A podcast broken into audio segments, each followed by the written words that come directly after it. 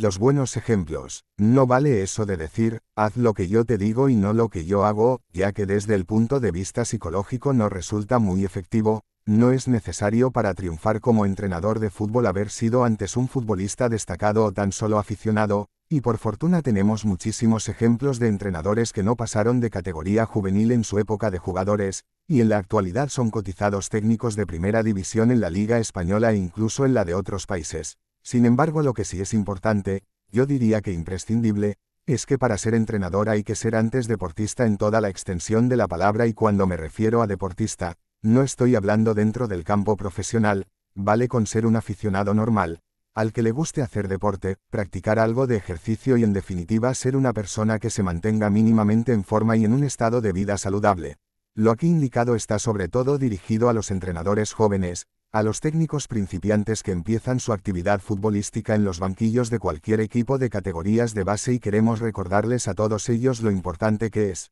dar ejemplo a sus jugadores, en especial a niños, adolescentes y jóvenes, que buscan muchas veces en su entrenador un espejo en el que mirarse sobre todo en determinadas cuestiones tanto a nivel personal como en actitudes y hábitos deportivos que tienden a imitar. Si un entrenador es joven, lo lógico es que su apariencia física y su estado de forma sean los correctos en relación con su edad, salvo que la persona en cuestión tenga condicionantes de diverso tipo que limiten su capacidad de movimiento, enfermedades, lesiones o cualquier otro problema que le impida como practicante realizar actividades deportivas o cualquier tipo de ejercicio físico, eso no quiere decir que esto les incapacite totalmente para ejercer como entrenadores o técnicos en diferentes disciplinas deportivas. Aquí queremos referirnos de manera prioritaria a aquellas personas que están perfectamente sanas y no tienen ningún impedimento físico, que quieren ser entrenadores o ya ejercen como tales y que siendo jóvenes no cuidan su condición y aspecto físico cuando en este apartado deberían ser un ejemplo para los jugadores que dirigen. ¿Cómo le dices a un niño que corra si a ti no te ve hacerlo nunca?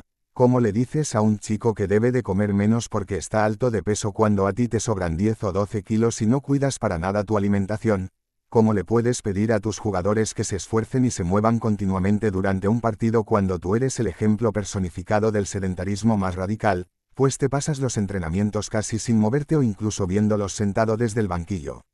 Si eres entrenador de base donde los medios suelen escasear, por lo menos si lo comparamos con los equipos profesionales, tendrás que desempeñar diferentes funciones dentro de la preparación de tu equipo. No eres el entrenador de un club profesional de élite, que tiene tres o cuatro preparadores físicos a su disposición. En el equipo que entrenas, el preparador físico eres tú, algunas veces tendrás que correr con tus chicos, otras veces hará falta enseñarles determinado ejercicio físico y habrás de realizarlo primero a modo de ejemplo para que tus pupilos vean cómo se hace y si no estás mínimamente en forma. En algunas ocasiones no podrás hacer ni tan siquiera la repetición del ejemplo y en otras ocasiones, por realizar un esfuerzo al que no estás acostumbrado correrás el riesgo de lesionarte, y lo menos malo que te puede suceder es que al día siguiente te encuentres con las agujetas propias del que no está acostumbrado a realizar ni la más pequeña actividad física. No cabe duda que la imagen de un entrenador gana en respeto por parte de sus jugadores cuando ven que su técnico está en forma, es deportista y hace ejercicio.